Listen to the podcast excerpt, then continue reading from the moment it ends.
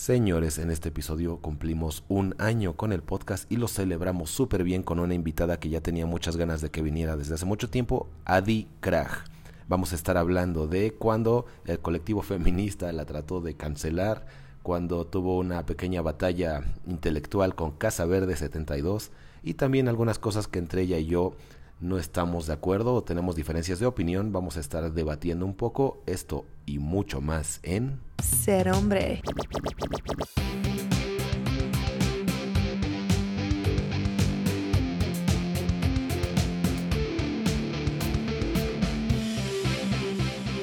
Ser hombre. Y empezamos en 3, 2, 1. Bienvenidos a una nueva transmisión de Ser Hombre Podcast. Para empezar, quiero darle las gracias a todos ustedes por aguantarnos por un año y para seguir con este tema, quiero recordarles a todos que cumplimos un año, señores. Este es el episodio 52 y oficialmente acabamos de cerrar este círculo que empezó con una funa y va a ir un poco con el tema de hoy porque tenemos una invitada experta en funas a quien le ha pasado exactamente lo mismo, pero bueno, antes de continuar con el tema de la funa y otros temas que vamos a hablar, quiero presentarles y darle las gracias por su presencia a Adi Krag. Muchas gracias por la invitación. Qué bueno que ya por fin estamos grabando juntos. Ya llevábamos meses postergando este, este podcast. Así es. Y bueno, este, estaré invitando a la gente, quien quiera comentar en el chat. Y muchas gracias por, por venir, insisto, una vez más, porque no cualquiera se toma la molestia de salir de su casa ahorita que hace frío y venir a una simple conversación. Pero bueno, eh, a las personas que nos conocen, les he contado que en algunas ocasiones les he mencionado a Adi por cuestiones de, insisto, de funas o de, pues ya sabes, de que me cancelaron primero una cuenta, luego la siguiente cuenta. Y pero no solamente de eso, de repente te he mencionado por temas con la gente progre, con la gente del feminismo. Por ejemplo, salió el caso de esta, esta chica que tiene un podcast de Más allá del Rosa, que, que sí lo ubicas o no. Es un podcast hiper feminista, digo, el nombre te dice, te dice bastante, pero esta chica tuvo un problema que fue a Uganda y ves que hubo allá un genocidio y a una bronca. Entonces, bueno, esta chica fue allá como a visibilizar este problema y como es un podcast feminista, ella creyó que estaba haciendo bien y le empezaron a atacar. La chica es como de mi tono de piel, para, para contexto, y le dijeron que privilegio blanco, que el clásico síndrome de Salvadora Blanca, ya sabes, y la funaron cañón. Y me acuerdo que estábamos hablando del tema. Ay, güey, espérame. Estás acá. Ya debería de estarse escuchando. A ver, vuelve. Hola. Ya estás. Sí, perdón. Problemas técnicos. Te decía de la Salvadora Blanca y se dio el tema de este y la chica termina pidiendo disculpas, termina diciendo, no, si la cagué, estuvo mal que yo fuera allá, dándole la razón a las chicas cuando a mí me hubiera gustado, cuando vi eso, decir, pues que la chica se apegue a sus valores, a sus ideas, si ella creía que estaba haciendo bien, que, que dijera algo al respecto, que, o sea, no de obligarte a la masa. Fue, fue la que subió unas fotos en su Instagram y que, que eran de niños de Uganda es. Mm. eh, que estaban diciendo que se estaba aprovechando del sufrimiento, ¿no? Y que lo Ah. estaba capitalizando y así. ganando dinero de eso. Y bueno, pues, termina pidiendo disculpas la chica. Y bueno, ya yo doy mi opinión al respecto, que yo digo, bueno, si la chica estaba haciendo bien, eh, nadie en, la- en México o Latinoamérica conoce bien el tema del genocidio de Uganda, de cómo tomaron el control de las mujeres en, la, en, el, pues, en el laboral, en el gobierno, en la seguridad. Y es un tema interesante, o sea, si, si eres feminista, es un tema chido para divulgar, ¿no? Y bueno, la, la trataron como, no, se aprovechó y lo hizo por su beneficio. Se pide disculpas y en esas, entre todo este desmadre, me acuerdo de tu funa, que fue relativamente parecida. Y si quieres, ahorita nos, nos pones en contexto a todos los que están escuchando. La primera, ¿no? Estamos La primer funa, primera. la que tiene que ver con privilegio Salvador blanco Blanca y esas cosas. Pero bueno, me acuerdo que mencioné de ti que, bueno, como ejemplo de lo que me hubiera gustado ver en esta chica es, es- es- eres tú, que dijiste chinguen a su madre, yo no hice nada malo y no me voy a doblegar a la masa. Y eso demuestra mucho carácter y, y como fuerza de voluntad y todo. Y bueno, demuestra individualidad. Fuera de esos valores, demuestra que no eres mentalidad de colmena y que puedes pensar por ti misma. Entonces, desde ahí te llegué a mencionar Pero si quieres, cuéntale a la gente que está escuchando que ya de por sí nos, ya nos sacaron otro tema que ahorita también vamos a entrar. Ajá. Pero cuéntanos de esa funa para que tengan contexto los demás. Ok. Pues bueno, mi primera funa fue algo similar a eso. Lo que dije en un video, que llevaba, llevaba varios videos hablando de ideología y de trascendencia ideológica y de cómo se transmiten las ideas de generación en generación. Entonces, en un video se me ocurrió, o sé decir, que si las feministas querían tener una siguiente generación de feministas, pues tendrían que tener hijos, no lo contrario, porque si no, no hay Claro. trascendencia ideológica. O al menos no hay la trascendencia ideológica que es la más fuerte, que es la de a, a través de la familia, del núcleo familiar, porque es donde- ahí es donde formas los pilares de tu identidad. Entonces, eh, si las feministas no tienen hijos y los antifeministas, que son cada vez más personas, siguen teniendo hijos, la siguiente generación, y de hecho ni siquiera la siguiente generación, ya estamos viendo un gran backlash, un gran empuje en contra del feminismo, pues en la siguiente generación eh, ser feminista va a ser como, no sé, lo que en algún momento era ser punk o darketo o lo que sea, como una identidad ahí pequeña moda aislada. sí, exacto, chingada. una identidad ahí aislada en, en la sociedad.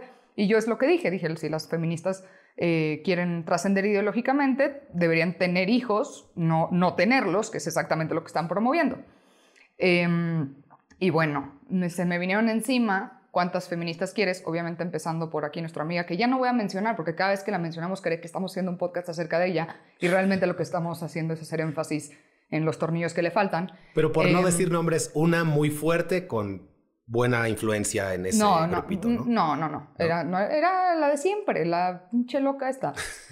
este, mm, La bueno, gente no eh, va a saber eh, el contexto, pero hay que dejarlo así de mejor. sí, porque de verdad que ella tiene el síndrome del sol. Este, mm, todo gira a su alrededor.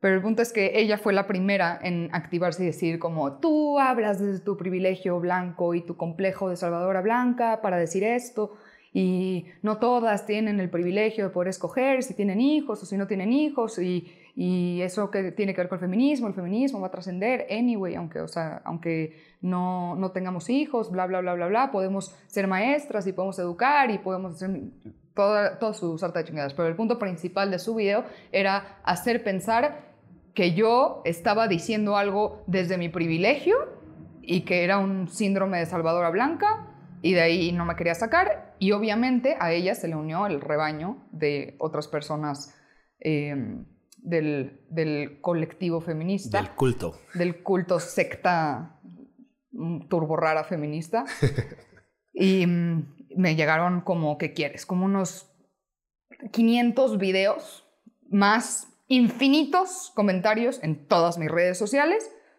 de todo lo que me iba a morir, ¿no? Este, y la verdad es que como tú lo cuentas, así no realmente fue. Yo al principio sí me doblé, porque Ok, era ok. mi primera funa y mm, Entonces pediste disculpas. Pedí disculpas. Ok, ok. pedí disculpas, eh, dije que no, nunca fue mi intención eh, ofender o agredir o violentar o hacer menos a nadie, ni siquiera estaba hablando de nadie en específico, estaba hablando de un punto, una idea general. Y mm, es tan cabrona esa primera funa, y la segunda y la tercera también, si no aprendes de qué se trata. Pero mm, esa primera funa es muy cabrona porque creo que nadie lo concibe, nadie, concibe qué es recibir miles, miles de mensajes o eh, cientos de videos contra ti en cuestión de horas y que te hagas como un- una tendencia en, en una red social. Sí, claro, te- tarde o temprano, por mucha fuerza mental que tengas, te tiene que llegar a afectar tarde o temprano al, Claro. al video 100, al video 10.000, no sé cuándo, pero en algún momento ya dices, sí la cagué tanto, sí tienen razón, yo creo, ¿no? Empiezas a dudarlo o no sé, ¿cómo ves tú? Sí, ah, no, y adem- so- no solo empiezas a dudar, o sea, no, no, no, nadie está preparado, nadie nunca ha estado preparado para recibir esa cantidad de retroalimentación negativa en tan poco tiempo. O sea, es la primera vez en la historia que se puede hacer y es, o sea, de por sí somos, los humanos somos muy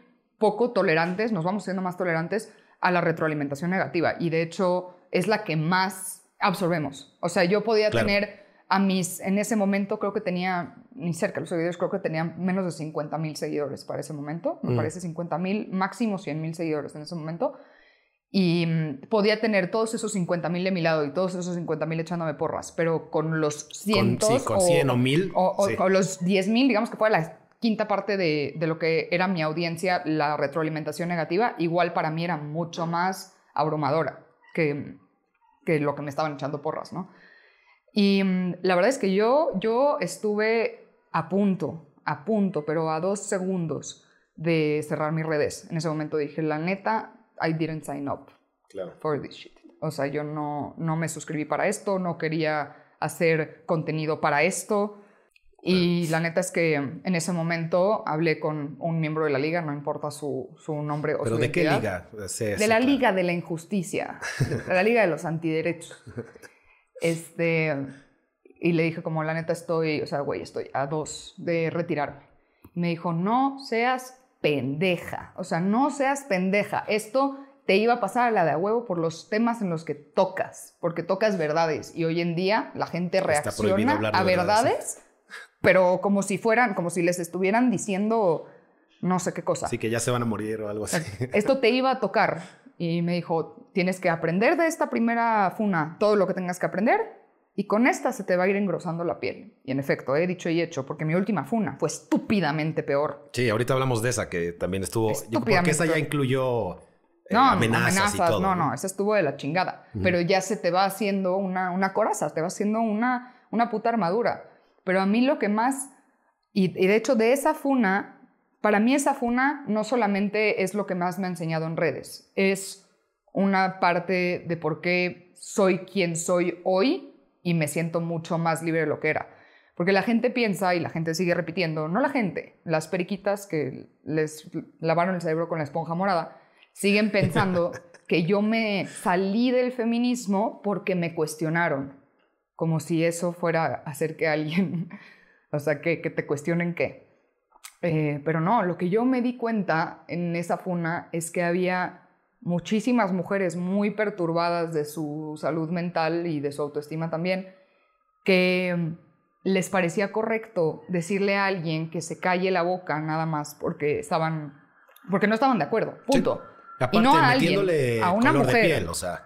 Exacto, O sea, metiéndole, metiéndole, y eso es racismo como lo quieran, quieran ver. ver. como Ay, lo quieran ver. Pueden eso de dar las con los maromas no que puede quieran. ser, eso se me hace una hipermamada. Exacto, pueden dar las maromas que quieran, eso es racismo, y además eran la mayoría, no, no la mayoría, todas. Todas eran mujeres. Sí, claro. Todas eran mujeres diciéndole a una mujer que se calle el hocico porque es de cierto color de piel, porque es de cierta clase social y porque en su opinión está diciendo algo que no es verdad.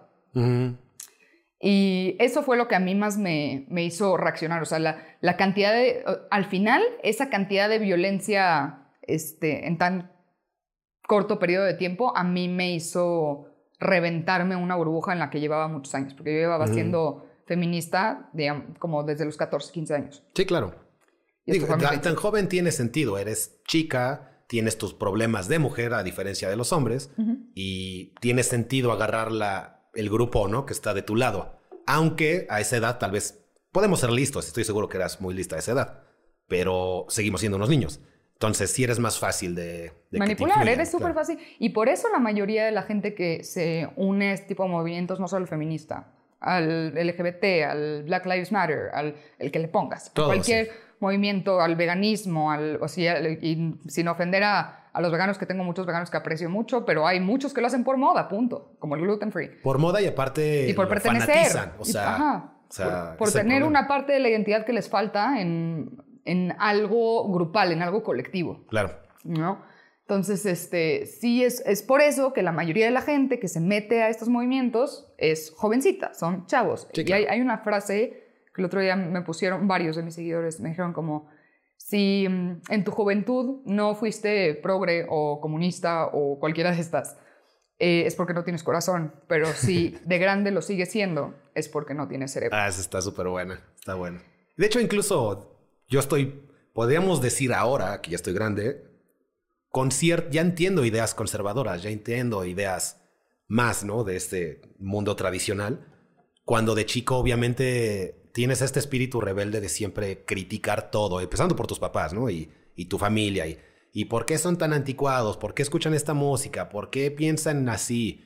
Y te empiezas a ir hacia lo progre, a la izquierda, a lo socialista. Yo estudié en escuela pública muy marxista, que fue la UAM Azcapotzalco. Y, y sí, o sea, ves a los maestros que ahorita los veo y están radicalizados. De joven los veía y decía, güey, esos conocen, entienden el, el mundo, ¿no? O sea, por fin alguien sí entiende cómo funciona todo el sistema y yo he vivido engañado. Y ahora ya de grande ya veo y son gente que lleva 30 años en el mismo cuadrado enseñando la misma cosa y nunca salieron a practicar esas cosas, además de que se saltan varias partes de la historia comunista. no nos vamos a Obviamente, muy meter en- convenientes, muy en, convenientes. cuestiones este, Como las feministas se saltan muchas, pero muchas partes de la historia feminista. Ajá, ok. Muchas. Son las, las más, más turbias. Y, en, y aparte cambian completamente la historia. Eso es una. Ahora, ¿tú qué le sabes más a esto? O sea, hay gente que es la feminista, la morada clásica, que destruye cosas y quiere ser comunista. ¿Tiene sentido eso o no? Claro, o sea, el, el feminismo viene del, del marxismo. O sea, es, su, es como su primo idiota. Pero sí, o sea, tiene muchos fundamentos y muchos exponentes marxistas, ¿no? Pero, Pero bueno, aquí mi pregunta es porque viéndolo ya en la práctica y en el mundo nuevo, estas personas que son las más radicales, las morada con pañuelo verde, el- no podrían hacer nada de lo que hacen ni decir nada de lo que dicen en ninguno de los países socialistas comunistas que hay ahorita. O sea, no podrían hacer eso en Rusia, no podrían hacer eso en Corea del Norte, no podrían hacer eso en Cuba. Entonces, ver eso y después regresarte acá al mundo liberal y y libertario y capitalista y lo que sea, y decir, estaría bien si fuéramos eh, comunistas, ¿no? es Se que me hace- no entienden que son una paradoja porque hablan desde su privilegio. Exacto. Todo el tiempo hablan contra el capitalismo desde su privilegio de vivir en un país capitalista. Claro, claro, claro. Hablan de, o sea, hablan de, no sé, cuando a mí me da mucha risa que mm, su inclusión en muchas cosas va al extremo de defender, digamos, por, es que es otra cultura, no puedes criticar otras culturas. ¿Tú qué, qué derecho tienes de criticar lo que hacen, por ejemplo, los, los musulmanes, ¿no? En- con las mujeres en los países, y no en los países islámicos, en los países islamistas, que hay una diferencia No, enorme. Yo no la conozco. Eh, islámico es como decir México es un país católico. ¿Por qué? Porque la mayoría de las personas profesan el catolicismo. Un país islámico, un país en donde la mayoría de las personas profesan el islam, ¿no? Como Turquía. Pero Turquía es un país laico, como México. Entiendo, esa, no a nivel cosa- estatal, esa, a eso se refiere. Exacto. Otra cosa es el islamista. El, el país islamista es el que el islam rige. Claro. es la ley es del el Islam. gobierno, es él, sí, sí. Exacto. Sí, sí. Entonces, en los países islamistas, estas personas, que son las mismas que en Occidente, se la pasan diciendo quién sabe cuántas cosas de los derechos de las mujeres que ya básicamente están cubiertos en cuestión de ley al menos. Sí, tal que vez tengan acceso, práctico, pero- falta. Sí, hay muchas mujeres que todavía no tienen acceso a muchos derechos en este país y en todos los países. Pero conforme a la ley ya los tenemos. En estos países en donde por ley no los tienen, ah, ahí hay que ser inclusivos, hay que tolerar, hay que aceptar y hay que, hay que no juzgar a otras culturas. Exacto. O sea, es que no tiene nada, nada de Claro, sentido. claro. Son una paradoja andando, estas Sí, así es. ideologías. Y son, todas tienen sus paradojas, todas tienen sus, sus eh, argumentos circulares. Todas las ah, ideologías, Todas las ideologías de, de progres que se basan en solo repetir slogans, claro. sí. porque se basan en esta frase de, de Goebbels. ¿Sabes quién es Goebbels? Sí, pero no sé la frase. La frase es, si repites una mentira mil veces, se convierte en verdad. Claro. Y en eso se basa, porque es propaganda. Así es. Así, esas ideologías se basan en propaganda, propaganda financiada desde corporaciones bien turbias que ahorita no nos vamos a meter porque te van a desmonetizar Te van tu a tirar página. el- el- Exacto, te van a tirar el like. Pero ni siquiera se metan ahí. O sea, si, de verdad, las, las feministas, sobre todo las, las más chavitas, no tienen interés en, en meterse a leer de dónde viene la historia, quién está detrás financiándolo, eh, quién lo mueve, cómo lo mueven, qué es militar. O sea, ¿por qué se llama militar? Ujú. Porque, es, porque eres militante. ¿Te has puesto a pensar en eso? Sí. Y mm, de verdad que no, o sea, no se meten a profundidad porque las convencen con la parte más banal y más superficial y como en el LGBT son los colorcitos, en el feminismo es el, el morado y en el, en el comunismo es el rojo y se quedan con la parte más... eh, Básica. Ajá, más estúpida, más superficial, más eh, banal de todo. Porque si se metieran a investigar, se darían cuenta de un chingo de cosas, pero una, las- la juventud hoy en día no tiene ni cerca de la intención de leer, ni el hábito, ni mucho menos. Ni el attention span, ¿no? El, No lo el tienen. Span de atención. Que no lo tienen que leer, ¿eh? si no quieren. Hay, hay audiolibros, hay documentales en YouTube, hay hasta videos de TikTok. Si no tienes capacidad de retención de más de tres minutos, hay de todo. La onda es que si ya Pero estás es que te bloquea. Pero o si sea, traes la ideología, no vas a ver uno de esos videos por más de 30 segundos sin empezarte a enojar, ¿no? Exacto. Y así es como funcionan las, las sectas. O sea, es como un bloqueo mental Claro. que no te permite, o sea, no te permite Ver el dato, ver, ¿no? escuchar Sí. nada. Entonces a eso me refiero cuando digo que esa primera funa a mí me quita una, una venda de los ojos que nada más me pudo haber quitado. O sea, Claro. no importa con cuántas personas me sentara a discutir, no importa con cuántas personas me sentara a hablar, no importa cuántos podcasts me echara, no importaba.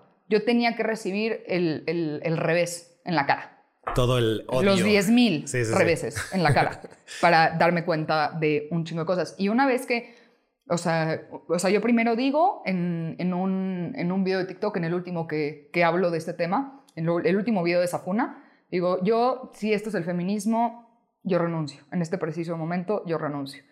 Renuncio y estuve dos semanas fuera de redes y en esas dos semanas leí todas las cosas, eh, me eché todos los podcasts, me eché todos los documentales, incluso los más radicales del otro lado.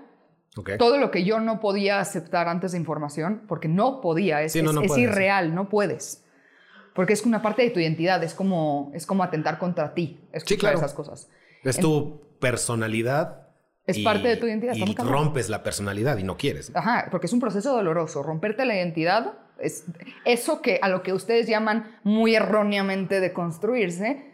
Este, Pero entonces sí es de construirse o no? no, porque la deconstrucción no es un no es una, un concepto que se puede aplicar al humano. La deconstrucción es lingüística y filosófica, pero no se puede aplicar a personas. Ok, entonces. Pero digamos, la eh, introspección, el romperte en, en- en tus partes y ver en dónde estabas mal, en dónde estabas eh, con puntos ciegos, en dónde, en dónde tu pensamiento, y te- dónde tenías como, como disonancias o incongruencias eh, cognitivas.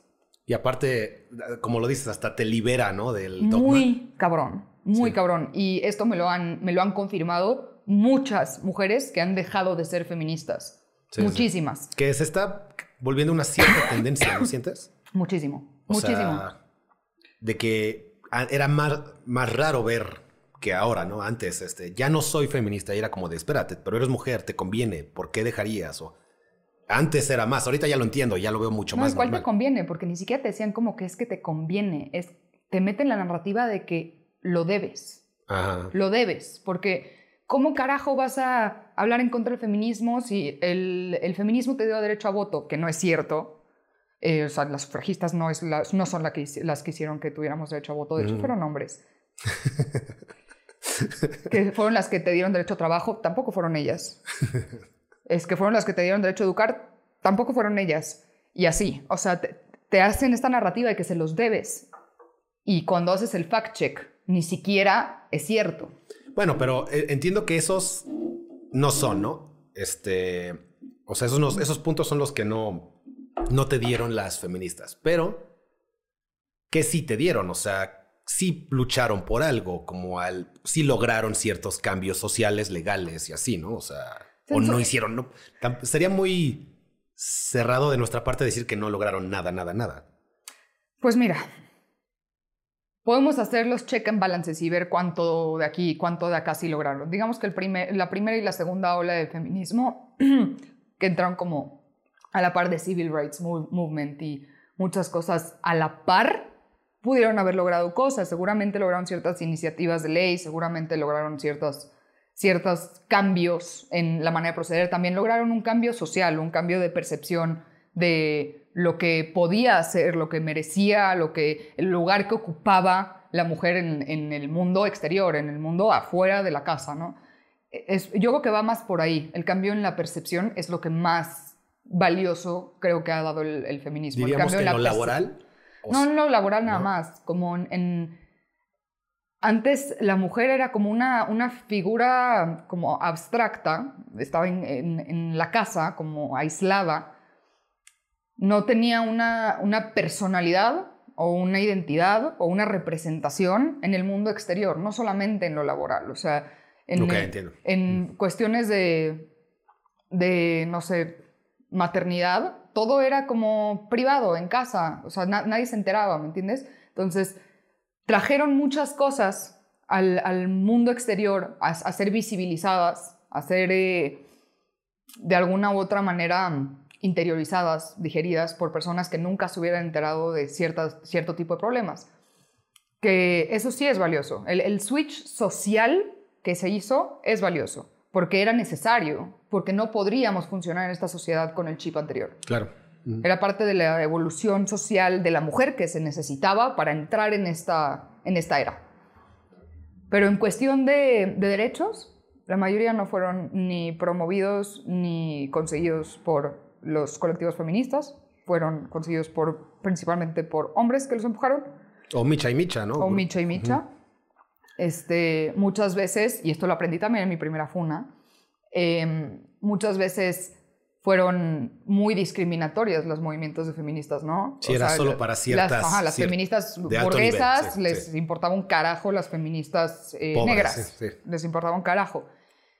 Pero sí, o sea, el movimiento feminista sí está muy, muy contaminado de otras cosas hoy. O sea, ya tercera y cuarta ola se fue fusionando con otras cosas que no tienen nada que ver. De pronto, si eres feminista, tienes que a fuerzas defender LGBT, a fuerzas defender otra... Derechos de animales también, ¿no? O Sí, sea, no, no, o sea, metieron como muchas cosas ahorita, sí, te- o sea, hay feminismo eh, ecológico y feminismo marxista y feminismo, o sea, de- de- hay como 20 tipos de feminismos.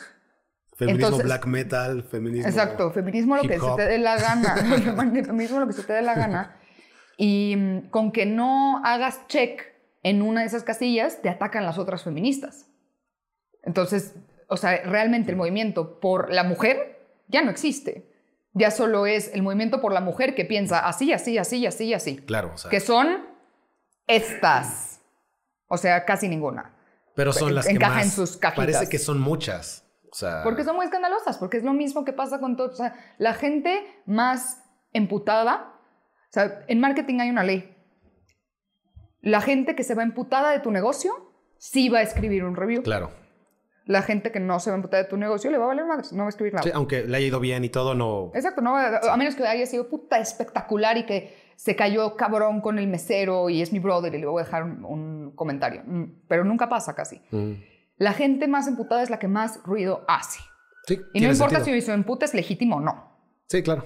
Y no importa si saben con quién realmente o con qué realmente están emputados. Nada más están emputadas, van a hacer Y mucho son las ruido. que van a hablar, claro. Ajá. Y son las que ves en las calles y son las que ves rayando y son... Pero si, si aquí en la calle, en la Ciudad de México, digamos, digamos que no, no ni, ni cerca la cifra, pero digamos que hay eh, 500 mil feministas marchando el 8M. Digamos.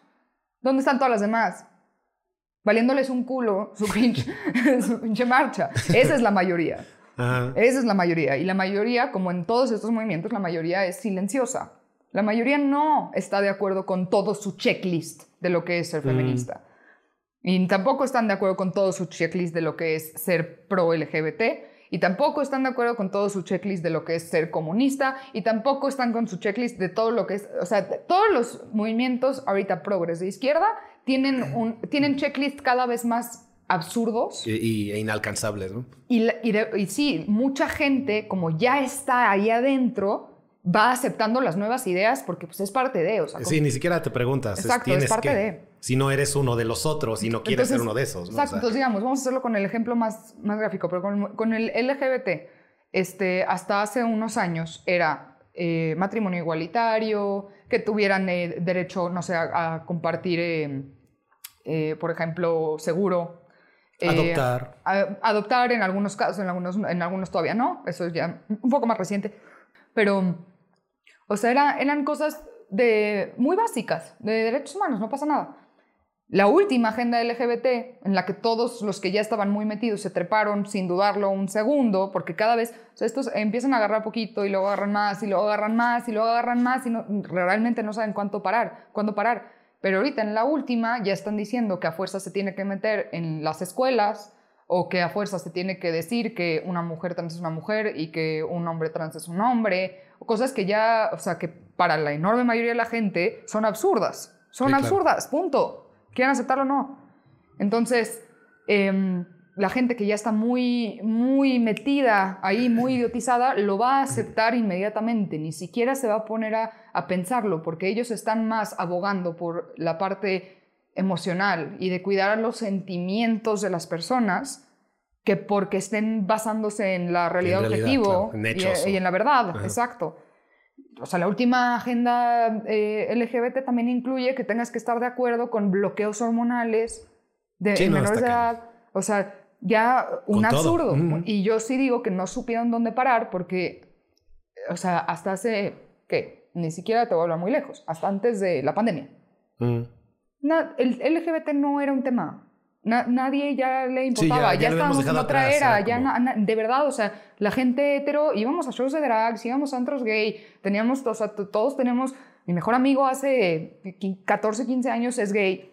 Sí, sí. Este, no, no necesitábamos ya Esta presión, ¿no? De- ajá, exacto. Y no supieron cuándo parar porque ahorita sienten toda esta homofobia, transfobia, que sí existen, claro que Sí, existen, claro, claro. pero en esteroides, porque se metieron en terrenos en donde claramente iba a haber un empuje de regreso. Te metiste en derechos de niños. niños, te Sí. metiste en derechos de mujeres. Te met- o sea, ¿cómo te metiste Sí, con en lo las de los deportes y esto, ¿no? Sí. ¿cómo, cómo carajo, te, cómo, cómo creías que te iba a ir? Y mucho tiempo, ah, yo diría que la gente sí se quedó callada, porque en teoría no deberías de oponer, Claro, porque, porque... estaba mal, ¿no? Ajá. Pero empieza a tomar terreno y es como, oye, espérate, ¿cómo que con los niños? Oye, espérate, ¿cómo que en el box y en el UFC y, Es y que en los toma madrazos, ¿no? O sea, una persona, toma una persona hacer un tipping point en la conversación.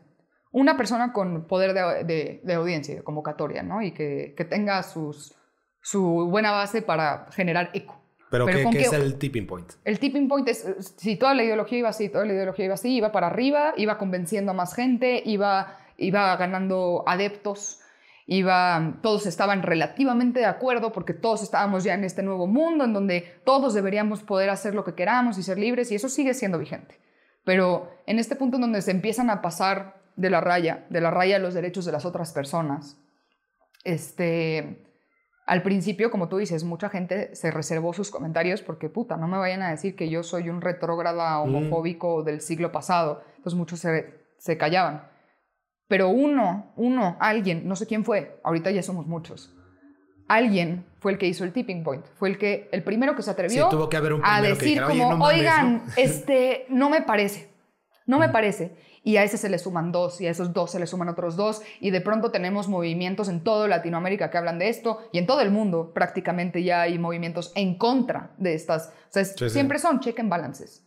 Nada más que estas personas creen que no, no, su movimiento está exento de ser cuestionado, de ser debatido, de tener oposición. Creen que ellos están exentos porque ellos realmente creen, y eso es algo que también aprendí en mi trayectoria, yo llevo un poco más de un año en, en redes sociales, em, la mayoría de esta gente, ge- ge- y me incluyo a mí en pasado, Sí, claro. genuinamente cree que está haciendo, está haciendo el bien, Sí, que no, está yo del no lado siento del que bien. sean personas... No, son con- personas hasta buenas. Como villanos, ¿no? Traen la idea de que esto es lo correcto y tengo que defender a muerte. a la bola, ¿no? Ajá, y a muerte.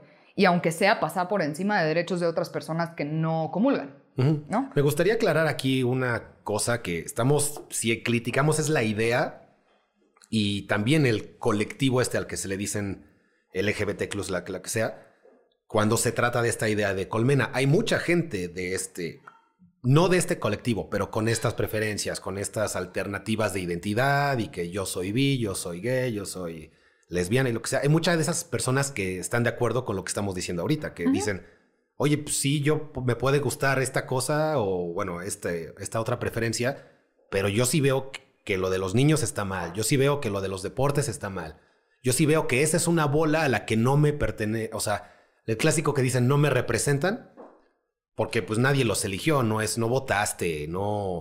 O sea, nada más dicen, pues, yo, yo te represento y todo lo que tú deberías de pensar. Y hay mucha gente que sí dice, por muy alternativo que seas, pues no, ¿no? O sea, No, y está muy cabrón que pienses, o sea, está muy, de nuevo, paradojas.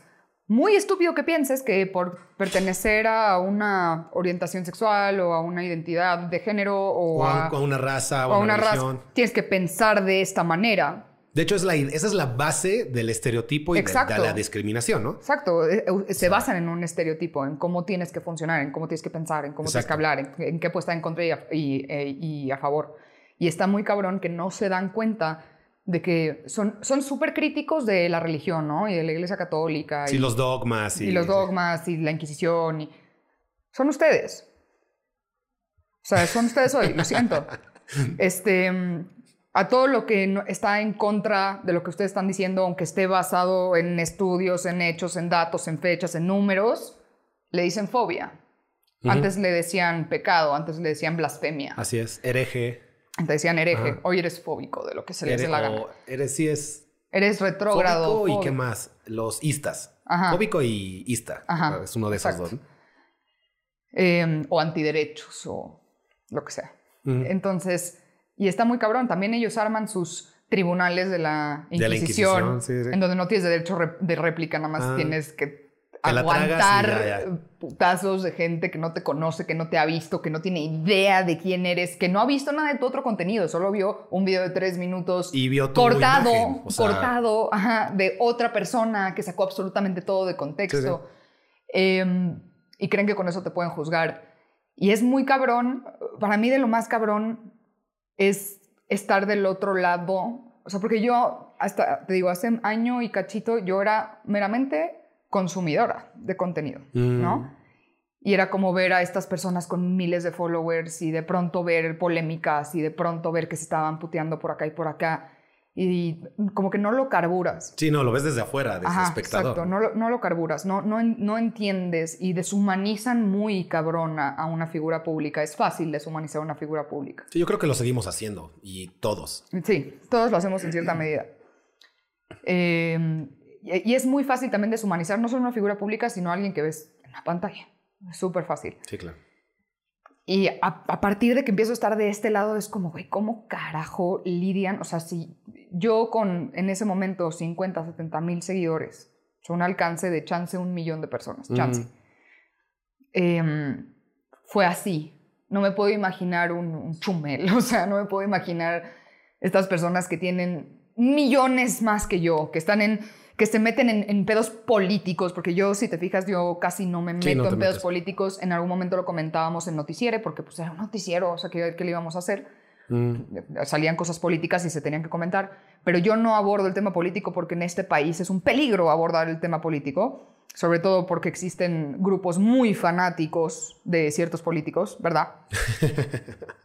Entonces, yo no entendía cómo, cómo podían lidiar con todo eso. Y después de mi primera funa, y mi segunda, y mi tercera, y mi cuarta, y mi quinta, y mi sexta, y no sé cuántas llevo, no sé cuántas llevo. eh, Ya entiendes. ya entiendo, ya entiendo. Es que te tienes que, te tienes que abstraer, tienes que ver de dónde vienen esos comentarios, o sea, cuántos son exactamente iguales. Ahí es donde te das cuenta. Sí, que es copia y pega. Es copy-paste. Es que ni siquiera se molestan en pensar su comentario. Sí, déjame, te insulto de manera original o, o deja el insulto, No. te, ataco de, de forma original, al menos para meterle un poco de personalidad. ¿no? Exacto, ¿no? Es a todos los que, a todos los, los eh, que están involucrados en una polémica de lado A, les vamos a decir este eslogan, Claro. Esta frase, y les vamos a ¿Ista bombardear. o fóbico, óbico. O el, el- últimamente, el último es el tu discurso mata, o una cosa así. Esas estup- y neta no se dan cuenta, no se dan cuenta. O soporta, o sea, hablan como adolescentes y no se dan cuenta de que hablan como adolescentes, de que solo hablan en slogans, de que solo hablan en jergas que yo neta no hubiera usado después de mis 17 años. Está, está muy cabrón como hasta ellos mismos se despersonalizan y nada más adoptan lo, lo que sea que diga y mande el, el dueño del rebaño en ese momento. Y mucha gente, cuando les dices que en efecto existen no solo los dueños, sino los líderes de un movimiento como estos y que están financiados, te dicen como, ah, a mí nunca me han pagado nada por ser feminista. No, güey, a ti no. A ti no, pedazo de... Ah, obviamente a ti no. Pero sí hay gente, métete a ver la historia de Sarah Hoff, eh, sí hay gente a la que la financiaron para irse a Ucrania a tener un entrenamiento militar con eh, generales de la ex Unión Soviética, en donde les pegaban y las obligaban a gritar esos slogans que ustedes se la pasan repitiendo desnudas. Em, y les, pegaba, o sea, les pegaban el estómago y les daban cachetadas. Y básicamente a todas esas que son las líderes, las líderes del movimiento feminista en todo el mundo, pasaron por un proceso militar y de despersonalización y de deshumanización para luego ir a encuadrarse en las calles y rayar cosas. Porque una persona em, todavía en su completo sano juicio y en sus cinco sentidos no podría o no sería normal que hiciera esas cosas. Tienes que, tienen que romperte antes. Sí, tipo... Bueno, tienen no que si romperte viste y luego las- construirte como quieran. Y Ajá. eso es lo que realmente quieren decir con deconstrucción. Por eso a mí me caga la palabra eh, deconstrucción. Porque se parece Me a eso. caga, Ujú. exacto. Porque es romper lo que eres y suplirlo con los valores que ellos te dicen que son los correctos. Eso es deconstruirte Sí, es en sus forma. términos. Es, es lavado de cerebro, básicamente. Exacto. Es todo lo que tú piensas, eres, cómo actúas, etcétera, está mal, deséchalo y mete todos estos nuevos valores y principios y conductas que yo te digo que son los correctos. Eso es la deconstrucción. Y neta, tienes que tener, y de hecho de, hecho de eso se aprovechan, tienes que tener un autoconcepto, una autoestima frágil, débil o todavía no maduro, una empatía inmadura para poder eh, ser susceptible a esta clase de como invasiones a tu cerebro. Y también para promoverla, ¿no? Para decirle a esa persona que Para no conozco como que la deshagan psicológicamente y la reconstruyen. Exacto. O sea, es como prácticamente desearle lo peor. Ajá, exacto. Y es, es- está muy cabrón que neta crean que existe un sistema de valores homogéneo que ellos dictan y que es el correcto. Sí, sí. O sea, está muy cabrón concebir ese pensamiento. Y yo en algún momento lo concebí, ¿no? O sea, Sí, claro. te lo digo, todo lo que yo digo en este, en este podcast es teniéndome en mente a mí misma en De pasado. antes, sí, sí, sí. Sí, yo incluso te diría que en la parte marxista que te digo que tuve de, de estudios, yo me habré echado unos cinco años con esa idea de que el mundo debería ser socialista, de que deberíamos cambiar todo el país, al menos México, y hacer el verdadero comunismo. Y, porque suena muy bonito cuando lo lees y todo, ¿no? Pero, te, te insisto, cuando leí todo eso y estudié en la carrera, en ningún momento me enseñaron la parte negativa histórica, ni siquiera te apuntaban a la parte negativa actual, que está bien fácil, nada más ponen en internet Corea del Norte, Rusia, que Cuba, más o menos, y. Cuba. Que con eso, con apuntar a esos tienes, pero si no, aparte te lees la historia y los cientos de millones que se tuvieron que, ya sabes, Eh, eso no te lo dicen. Más todo la- lo que te quita. Entonces, bueno, todos pasamos por esa etapa de que, ay, yo creo que si yo metiera estos nuevos valores al mundo sería mejor y no hubiera sufrido esta parte de discriminación, esta parte de pobreza, esta parte de algo. Eh, pero eso pensamos, ya cuando lo ves en práctica y dices, verga, ya, ya no, no era por ahí, ¿no? Pero bueno, nos metimos ahí, hay bastantes preguntas, déjame ver si quieres leer unas. ¿Tienes alguna que te haya la- llamado la atención? Está muy chiquita la letra. No Aquí puedo- las no tenemos puedo- en pantalla, a ver.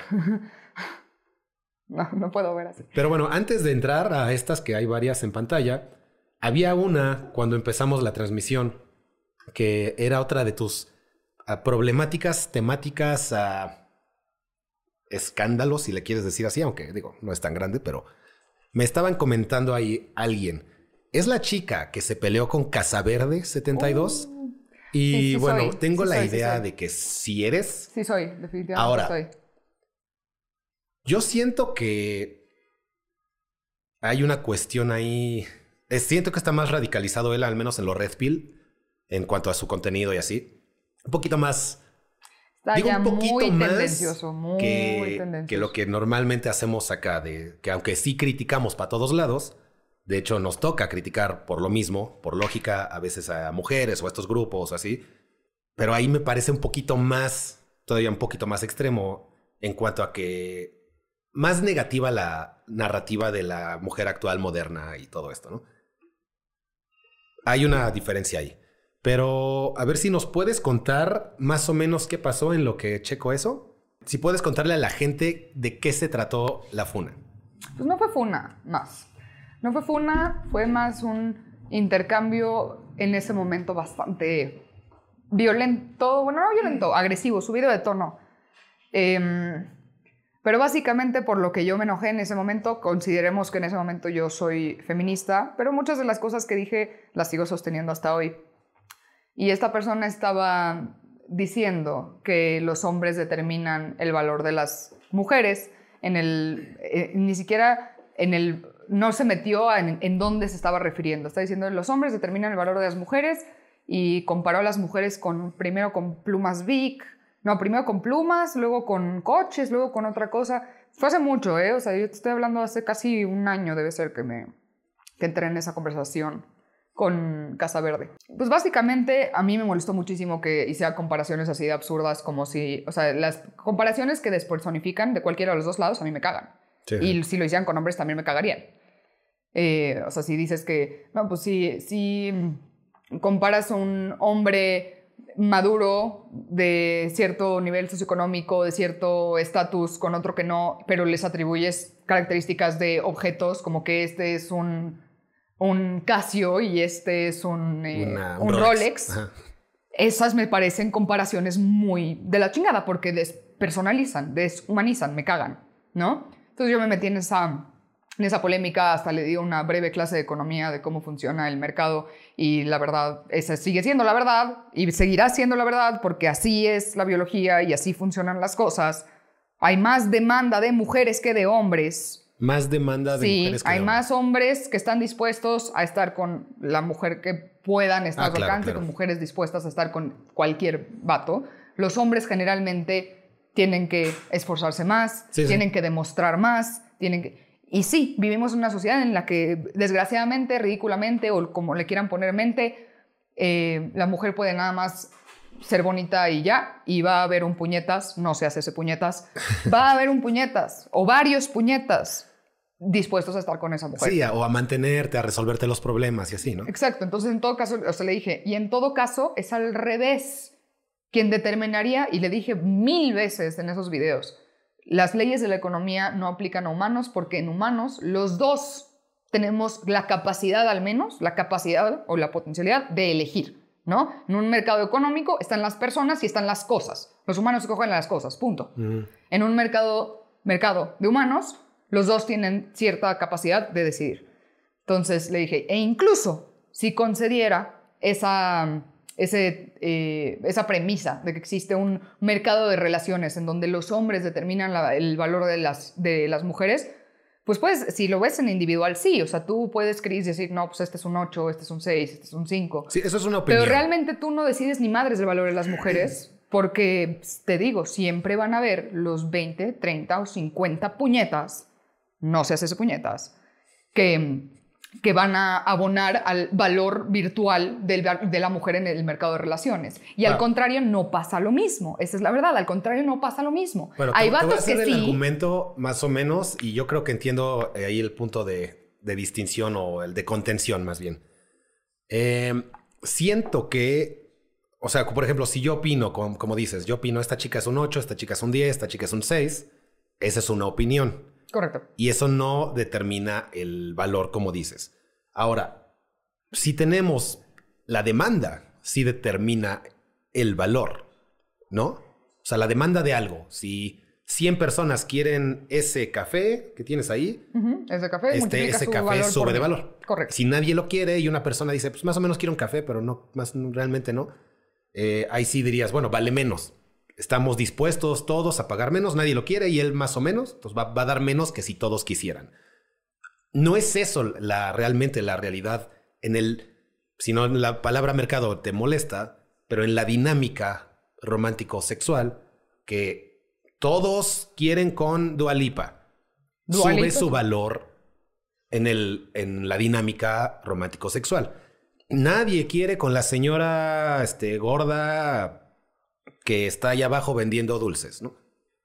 Tal vez hay uno que quiere, pero no son todos. Entonces, en, este, en esta dinámica, si no quieres usar la palabra mercado, sí vale menos en el, en la cuestión romántico-sexual. Correcto. Aquí está la distinción de que como persona, ambas valen Yo creo que de, de ahí dependerá de tus ideas, morales, religión, eh, ideología. De hay gente que sí dice, no, pues unos valen más que otros. Y hay gente o, o formas de pensar, ya sea que estén basadas en la religión o en, o en otras formas de pensar, otras filosofías, que sí te dirían, ambos valen lo mismo. En, como persona. Yo haría la distinción como persona a Como pareja. a como rom- Potencial. dinámica romántico-sexual, en la que tienes la competencia de cuántos actores, si yo ando con Dua Lipa, no me van a estar ahí tratando de dar baje, ¿no? ¿Cuántos cantantes, cuánta gente millonaria y famosos van a estar ahí? Y ahí porque todos quieren con ella, ¿no? Entonces ahí está esta dinámica. Supongo, ¿esto sí te suena o sientes que está mal? Sí, definitivamente. Pero el, el primer video que salió no decía que era dentro del mercado sexoafectivo, no. Entonces era como persona. eh, o sea, lo que él decía en ese, en ese, creo que era un clip como de cuatro o cinco minutos, era el hombre determina el valor de la mujer por tal, tal y tal, tal. Pero tal. eh, la tal mujer, vez, punto. no. Tal vez las palabras eran las incorrectas. Era- Correcto. era, sería la forma correcta de decirlo. La demanda. Y aparte solo le hizo unilateral. Chance si hubiera hecho el, el contraargumento. Y al revés. O sea, si hubiera dicho, los las hombres determinan el valor de la mujer y las mujeres determinan el valor del hombre. Ajá. Eso hubiera En sido el justo. mercado, exacto. Eso hubiera sido justo. Esto lo hubiera, eso hubiera sido completamente otra conversación. Pero, Pero no, no- lo dijo así. No meteríamos aquí el tema de que Empezó por, o sea, el, el pedo, y que sigo bastante en esta opinión, aunque jamás me metería en un tipo de estas polémicas hoy en día, mm, porque qué estupidez. Sí, sí. Tú piensas lo que quieras. Pero yo sí veo una tendencia muy cabrona de Casa Verde en específico a apachurrar eh, a las mujeres, incluso cuando le están dando la respuesta que él quiere. O sea, no sé si has visto, pero en estas entrevistas que hacen en la calle, aunque es la respuesta correcta Mm. o la que querrían escuchar la mayoría de los hombres de una morra, que le está preguntando como, no, bueno, pues puede ganar unos 10 mil pesos al mes, no pasa nada, yo gano lo mismo, no, no pasa nada. Igual, ah, pero preferirías que gane más, ¿no? O sea, cuando ya tiene, ya tiene el ejemplo de que hay mujeres que están dispuestas a A, B, C, que es todo lo que todo lo que está todo lo que en la está- se supone que ¿no? están pidiendo, incluso ahí se, se- las empieza a pachurrar hasta que, hasta que dicen algo incorrecto para él, para que él pueda tener su clip. Eso es lo que me molesta de su tendencia. Y yo, de nuevo, en retrospectiva, probablemente yo tenía una tendencia similar hacia el otro lado. Mm. Yo creo que desde que eh, dejé ese tipo de narrativas, ese ti- tipo de ideas, tengo una visión más centrada. Pues te digo que hoy en día no me metería a esas conversaciones en absoluto, pero que me sigue pareciendo estúpidamente tendencioso, muy llevado al extremo. Este güey incluso tenía, tenía videos en donde contestaban en los comentarios, decían como, oye, ¿y tú tienes novia? Decía, ¿en, en qué país? O cosas así, o sea, cosas que, que demuestran a cualquier persona con dos deditos de frente que este güey no tiene puta idea de cómo tener relaciones, que este güey de relaciones no tiene nada que enseñarte. O sea, Bueno, porque- pero no creo que él no enseña relaciones, no enseña consejos de ligue, ¿o sí? no, no, pero te dice qué es lo que tienes que esperar de una morra en una relación. Tú tienes, tú tienes novias, en, según tú, en, en todos los países del mundo. Te quiero contar algo, para esas, esas no son tus novias y probablemente tú no eres el único güey. Punto. De hecho, lo más probable. Tal vez es una forma de evadir la, la pregunta, Claro. no decir sí tengo y es ella y no apuntar a ella, ¿no? Eh, yo Tal creo vez, que no si, sé. yo, si yo fuera ella, que sí, digamos que sí existe ella, y él está poniendo eso en comentarios, pues también dejaría de tener novia en ese momento. Pero Depende de la chica, claro. Pero el punto es que sí es estúpidamente tendencioso, sí es estúpidamente para allá. Yo O sea- siento que cuando, tal vez, ah, sorry, Ah, tal vez un poco insidioso cuando ya te dieron la respuesta, no la peor, no la de la clásica chica de quiero un hombre millonario Alto. y que me mantenga y si no es no sirve para nada. Esa es la peor respuesta. Y luego cuando te dicen, no, pues alguien con quien construir, no necesitas ser millonario, la, la, la. Y ya que le sigas ahí picando, sí está medio insidioso. Digo, es más fácil re- entrevistar a alguien más y te van a dar la respuesta, Porque lo la que- mala. ¿no? en lo que se basa su contenido es en la crítica a la mujer, como en algún momento mi contenido se basó en parte, ¿no? nunca fue en totalidad jamás, en crítica al hombre. Y Mm. a mí, desde que esa es la base de tu contenido, o sea, que la base de tu contenido sea criticar Ataque a- de grupo. Ajá, a, a un grupo, ya, ya, ya tienes una tendencia, ya no, está, ya no eres objetivo, ya no estás centrado, ya vas a tener un chingo de sesgos y esos sesgos se los transmites a una audiencia grande. Ese es Ujú. el pedo.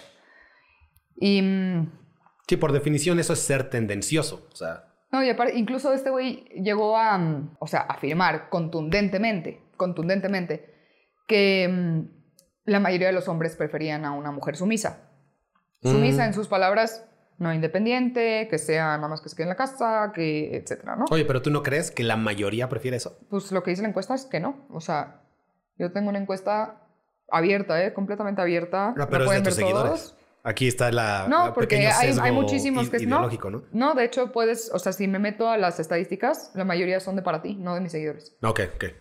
Este, Prefieren, dicen, ¿cuál, pero ¿cuál era la encuesta? la encuesta era si preferías a una mujer independiente o a una mujer sumisa. O sea, independiente, sentido, trabaje, haga sus cosas, tenga su vida. Mm. Y aparte está dispuesta a construir contigo lo que, lo que sea que sea una relación. Sí, ya como pareja, ¿no? Un arrasador 80% prefiere a una mujer independiente y es bastante lógico, porque eh, aparte es incongruente. De- se la pasa quejándose de que las mujeres quieren a alguien que las mantenga. Eso es lo que es una mujer sumisa. O sea, al menos ponte de acuerdo contigo misma. Sí, ¿qué quieres, no?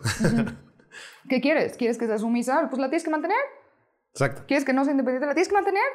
Y sí, tienes que ganar lo que ella quiere que ganes. O sea, ponte de acuerdo al menos en tu propia narrativa, porque son, son excluyentes. Si quieres que sea un- una mujer que tenga eh, ingresos propios, que aporte, que construya contigo, que sea tu equipo, tiene que tener cierto nivel de independencia. Si no, no, no, no se puede. Sí, sí, es la, la, es, la idea es incongruente, ¿no? De quiero, me quejo cuando las chicas quieren que las mantenga, pero quiero encontrar una chica Que sea sumisa. que yo la mantenga. Exacto, no entiendo. Sí, Eh, eh, eso- a esos extremos, y de nuevo, esto siempre caes en estas paradojas cuando estás en una ideología, la que sea. Siempre cuando, cuando es una, cuando solamente se basa en ideas y que tú quieras confirmar esas ideas todo el tiempo, llegas a sesgos de confirmación todo el tiempo. Claro, todos los, y todos tenemos ese sesgo, ¿no? De que vemos algo desde nuestra perspectiva y nuestra narrativa moral, moral ideológica. Correcto. Y entonces vas a llegar al punto, como este ejemplo específico, de decir y afirmar y sostener dos cosas al mismo tiempo que son excluyentes. Pero como lo haces en diferentes videos, la gente no se da cuenta. Claro. Entonces, eso es lo que... Y a mí me molesta en general, la verdad, o sea, no voy a mentir, y no es personal, no lo conozco, no tengo idea de quién es ese man, no sé dónde está en, en el planeta Tierra en este momento. A mí no me cae bien, y yo sé que a él no le caigo bien, y probablemente no nos vamos a caer bien nunca en la vida, no pasa nada, es el mundo de las redes, así funciona. Eh, les digo, yo nunca me volví a meter en una polémica de ese, de ese estilo, eh, y tampoco colaboraría con gente de esa línea de pensamiento. Y también creo que la gente que sigue a ese tipo de creadores que constantemente están duro y dale, duro y dale, duro y dale contra una parte de la población, al menos deberían buscar otros creadores para balancearse. Incluyo, y así se los digo a mis seguidores, si están solamente en mi cuenta, se van a se quedan sesgar. en el círculo, sí. Solamente se van a sesgar, tienen que ir a ver otras opiniones, tienen que buscar cosas con las que no están de acuerdo. Porque aparte los algoritmos así funcionan. Los de todas las redes. Te va a mostrar lo que Lo que- piensas. exacto. sí. Con lo que estás de acuerdo y con lo que te va a mantener más tiempo. Entonces, eh, sí hay que cuidarse mucho de esos extremos en cualquier cosa. En Sí, cualquier cosa. En, en- en veganismo, en cambio climático, en feminismo, en LGBT y en Casa Verde. En todos. Así es. Yo una vez me lo encontré, no sé, este... Bueno, obviamente no sabes, pero iba aquí corriendo por mi casa y estaba entrevistando gente, él, y pues, yo iba, regresé del gimnasio, algo así. Sí, venía del gimnasio. Y, y lo veo y lo saludé. O sea, llegué, ¿qué onda, men? ¿Cómo estás? Yo en mi cerebrito diciendo, este güey sabe quién soy, ¿no? Porque tengo... Más o menos es el contenido hacia hombres. Debe haber mucho overlap o mucho empalme en lo que decimos y va a haber desempalme, obviamente. Pero así como yo he encontrado el contenido de otros que hablan de masculinismo y consejos para hombres, contenido para hombres, pues dije, este güey sabe quién soy, ¿no? Entonces lo veo, lo saludo. ¿Qué onda, men? ¿Cómo estás? La chingada de nada se me queda viendo así de... Así de? ¿quién demonios eres? Entonces ya le tuve que enseñar, no, pero creí que me conocías, este es mi canal. Ya cuando vi que no y se puso medio incómodo la cosa, dije, "Eh, ya lo voy a dejar paz, no voy a... Bueno, vaya.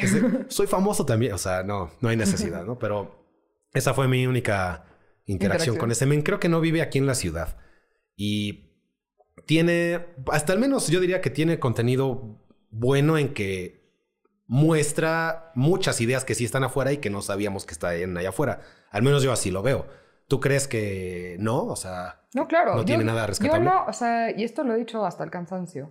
Por lo que yo estoy completa y absolutamente en contra de la censura, es porque creo que aún la persona más, que a mi percepción sea la más pendeja, sesgada, es. Ese güey te puede enseñar algo. claro. Y eso aplica no solamente en redes sociales, eso aplica en la vida. O sea, el güey que no para ti vale pa' pura madre en tu clase, ese güey te puede enseñar algo. Y de ahí Oye, viene... ¿eso fue indirecta o nada más lo dices en general? Que hasta la persona en- más... ah. No, en, en general. O sea, incluso te digo, incluso hasta de la persona que más repudió, que ya no la vamos a mencionar porque. porque a la chica, ¿no? A este, Ajá. Sí, sí. De ella he aprendido cosas. Ok, ok. Porque sí, cada persona tiene algo, Sí, que, tiene algo enseñarte, que enseñarte. Punto, punto. Aunque para ti sea completamente irrelevante su forma de pensar o su. todo. Esa es una de las reglas del libro de Jordan Peterson, aunque no me acuerdo de la regla textualmente, pero era de algo de aprende a escuchar porque de todos tienes una cosa que aprender. Algo así. A ver si nos la ponen en los comentarios porque, porque no me acuerdo de la, de la regla, pero era algo así. Básicamente era aprende a escuchar y de todas las personas tienes algo que aprender. de todos. Que me lleva ahorita rápido, igual y para cerrar, porque ya llevamos un rato. Podríamos estar tres horas aquí por lo que veo. Luego nos echamos otro. ¿no? Este, sí, luego lo volvemos a armar. Eh, ya hasta se está oscureciendo, se puede ver ahí. Y te quería preguntar ya para cerrar y tal vez un poquito más picoso, así como encontraste estas ideas con Casa Verde con las que no estabas de acuerdo, ¿alguna vez yo he dicho algo, he expuesto algo, alguna cosa de mis videos que sentiste que eso está mal, esto no me gusta, esto que hubieras tenido que recuerdas? No, o sea, la única fue la que te contesté, ¿te acuerdas? Pero que aparte, cuando te contesté, fue mu- mucho más ameno el cómo contesté, porque ya me había pasado toda la funa, porque ya se me Mm. habían, ya me habían dado la cachetada que necesitaba para Para bajarle. sí, Bájale. Pero ¿qué fue eso que... Este, creo que habías dicho que, ah, que, el, que el matrimonio, su creación fue para la protección de la mujer y para la protección de los niños. Sí. Y hoy eso es real. O sea, Hoy que, sí. que la utilidad del matrimonio es de ahora es eso, exacto. Ajá, la utilidad del matrimonio hoy. Pero como tú estabas hablando de la creación, cuando se creó, no, nada que ver. Y te dije, como, o sea, en esa respuesta te digo, eh, he visto tu contenido, te me haces una persona inteligente, coherente, que sí le gira, etcétera. Sí, sí te dije eso, ese es el principio. No, más o menos inteligente es lo que estoy diciendo. Ah.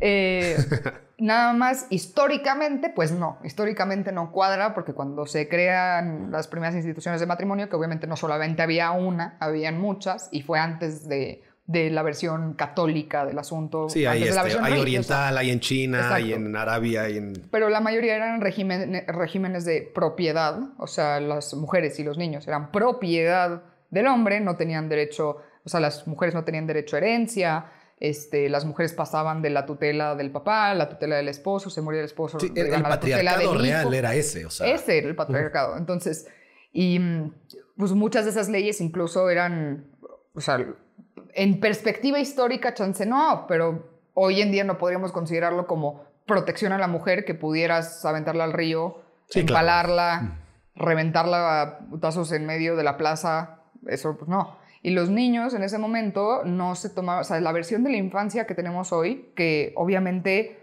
es una versión de la infancia que de- de- debe existir, es parte de nuestra evolución entender a la infancia como la entendemos hoy. Pero en ese momento eran solamente personas que te iban a servir para trabajar el campo, personas Sí. que te iban a servir para guerra, personas, o sea, no, no había la concepción de protección de la infancia, de la inocencia, de etcétera que tenemos hoy.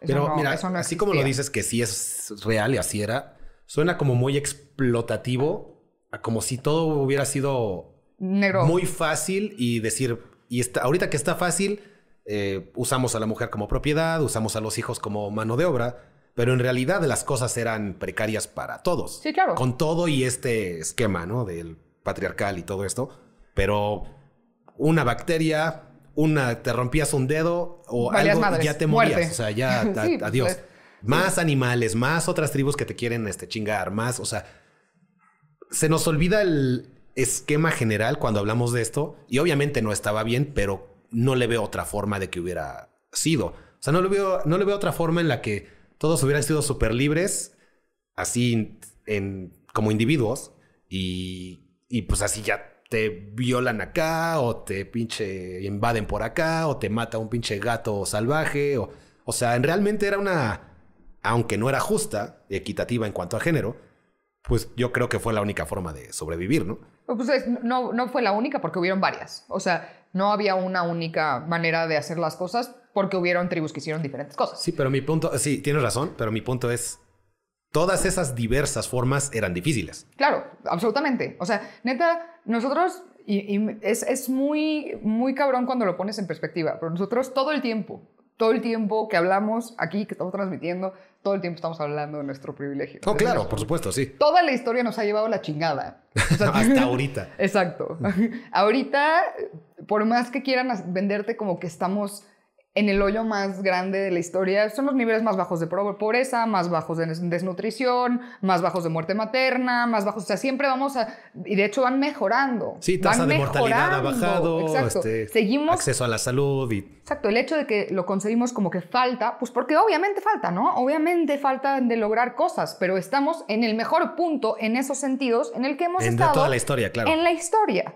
Y, querer resetear eso se me hace una hipermamada. No, de- es una estupidez. Es una estupidez. O sea, nunca ha habido este nivel de vida en toda la historia, a menos que nos estén ocultando una civilización súper eh, antigua que hubiera llegado a este nivel de tecnología y que se haya Sí, destruido. los Anunnakis o algo así, ¿no? quién sabe, pero digamos de nuestra historia Homo sapiens sapiens, esta es, eh, esta es mejor la punto, mejor sí. época en la que hemos estado. Y precisamente porque es en la mejor época en la que hemos estado y donde estamos más arriba en la pirámide de Maslow, es cuando empe- podemos empezar a, a- a cuestionar. sí, sí, Ajá, exacto. a cuestionar. Y, y sí, la- las personas que, que hacemos contenido, que hablamos de temas polémicos, que hablamos de la protección de la infancia, que hablamos de eh, el género, pero en contra de no- agendas, etcétera. Todos estamos hablando desde nuestro privilegio, absolutamente todos. Todos, no sí. importa el color de piel que tengas, tienes un iPhone, estás grabando, estás transmitiendo ideas a través de internet a eh, un chingo de personas al mismo tiempo, estás hablando desde tu privilegio. Sí, Esto o sea- no hubiera sido posible si no hubiéramos hecho las cosas exactamente como las hicimos. Si tenemos nuestra supercomputadora en el, en, la- en el pantalón, comimos hoy, tenemos techo, ya estás en un nivel que nadie tuvo durante la historia de la humanidad. Y pero te comparas con el millonario que ves en, en Instagram, ¿no? Sí, y eso, y eso también me causa mucha gracia de estos movimientos. O sea, por ejemplo, la, la última agenda LGBT, que te dicen que si cuestionas toda la parte, eh, la, la nueva, ¿no? La, la parte de las 18.000 letras que agregaron del abecedario, la parte de que cada quien se está inventando un género como si eso fuera género, porque eso no es género, lo siento, son rasgos de la personalidad que están confundiendo con género. Em, toda la parte nueva de- que tiene que ver con niños, toda la parte nueva que tiene que ver con meterse en espacios de, Pues, de mujeres, etc. Este, mm, ay, ya no sé a qué iba con eso, pero Sí, o sea, de cómo todo estaba antes de la chingada y, y ahorita se quejan de, de estas cosas, ¿no? Este es su... Estabas comparando como Ajá, y problemáticas. todos te ¿no? dicen como, o sea, cuando tú hablas en contra de estas cosas o, o con una postura un poco más mesurada, decir, oye, pero eso ya no está chido, te dicen que hablas desde tu privilegio.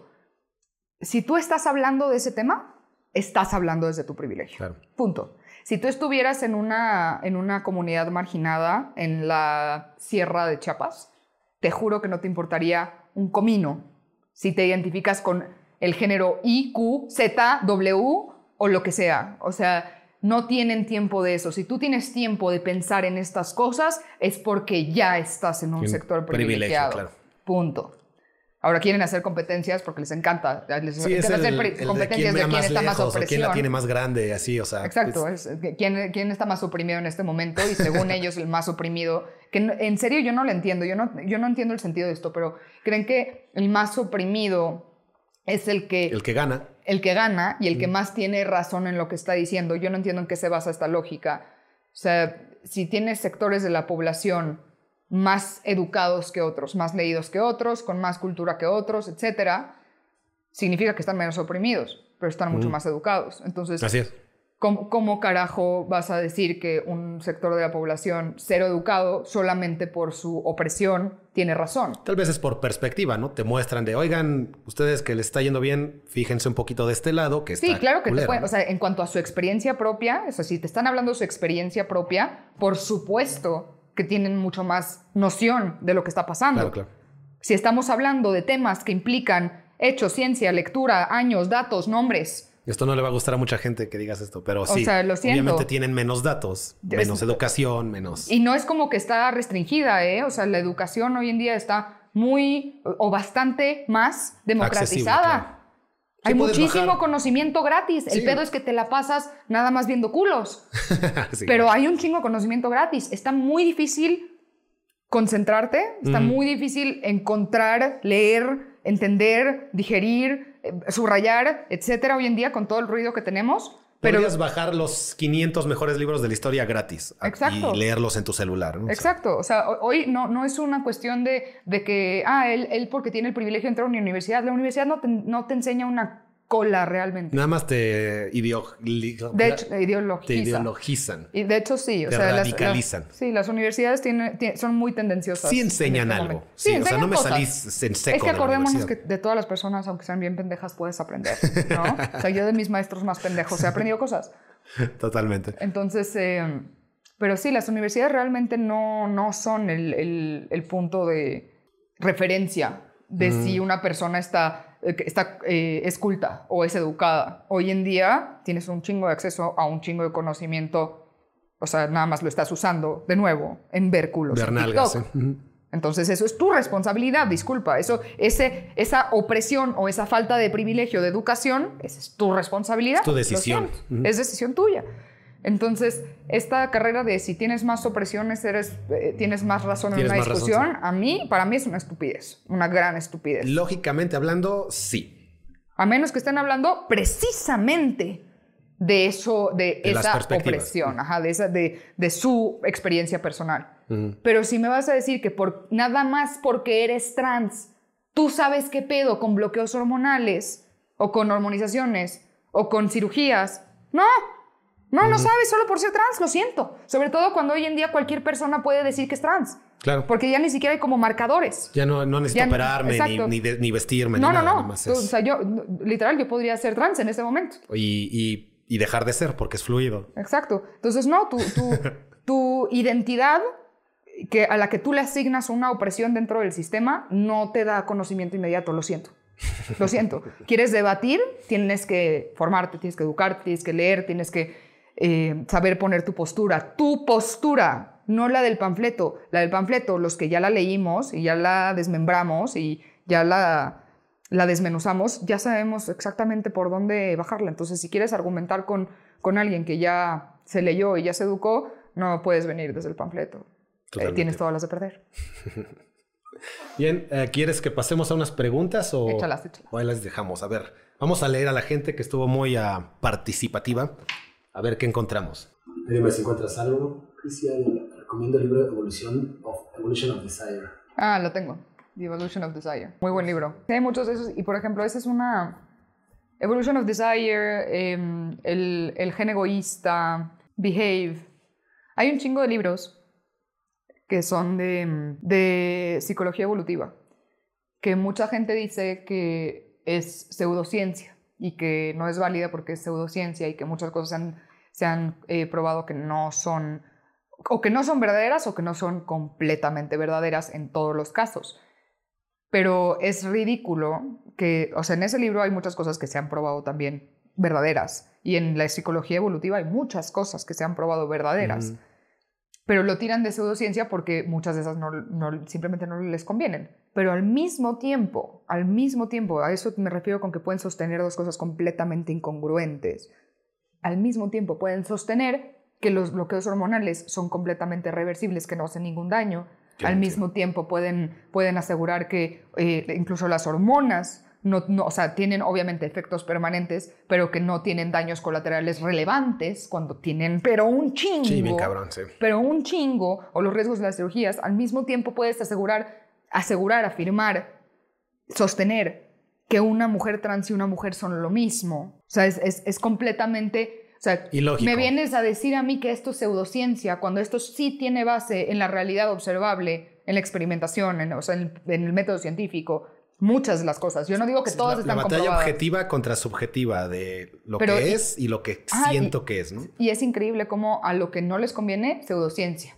A lo que les conviene, aunque Ciencia- sea lo más absurdo, sobre la faz de la Tierra, ciencia. Ciencias. Ciencia comprobada por los científicos que se citan unos a otros Ciencia en sus estudios. Unos a otros se citan, hacen como una cámara de eco en las universidades, en la academia hoy en día. Yo creo que en todos y también en redes. Por eso es- invitamos a la gente a seguir otro tipo de creadores con otro tipo de ideas para que vean la otra perspectiva en vez de quedarse en la cámara de eco que demoniza a cierto grupo o, o eleva a cierto grupo también. ¿no? Correcto. Entonces, yo creo que con esto los vamos a dejar. Antes de irnos, me gustaría que le invites a todas las personas que te conocieron por aquí, que dónde te pueden encontrar.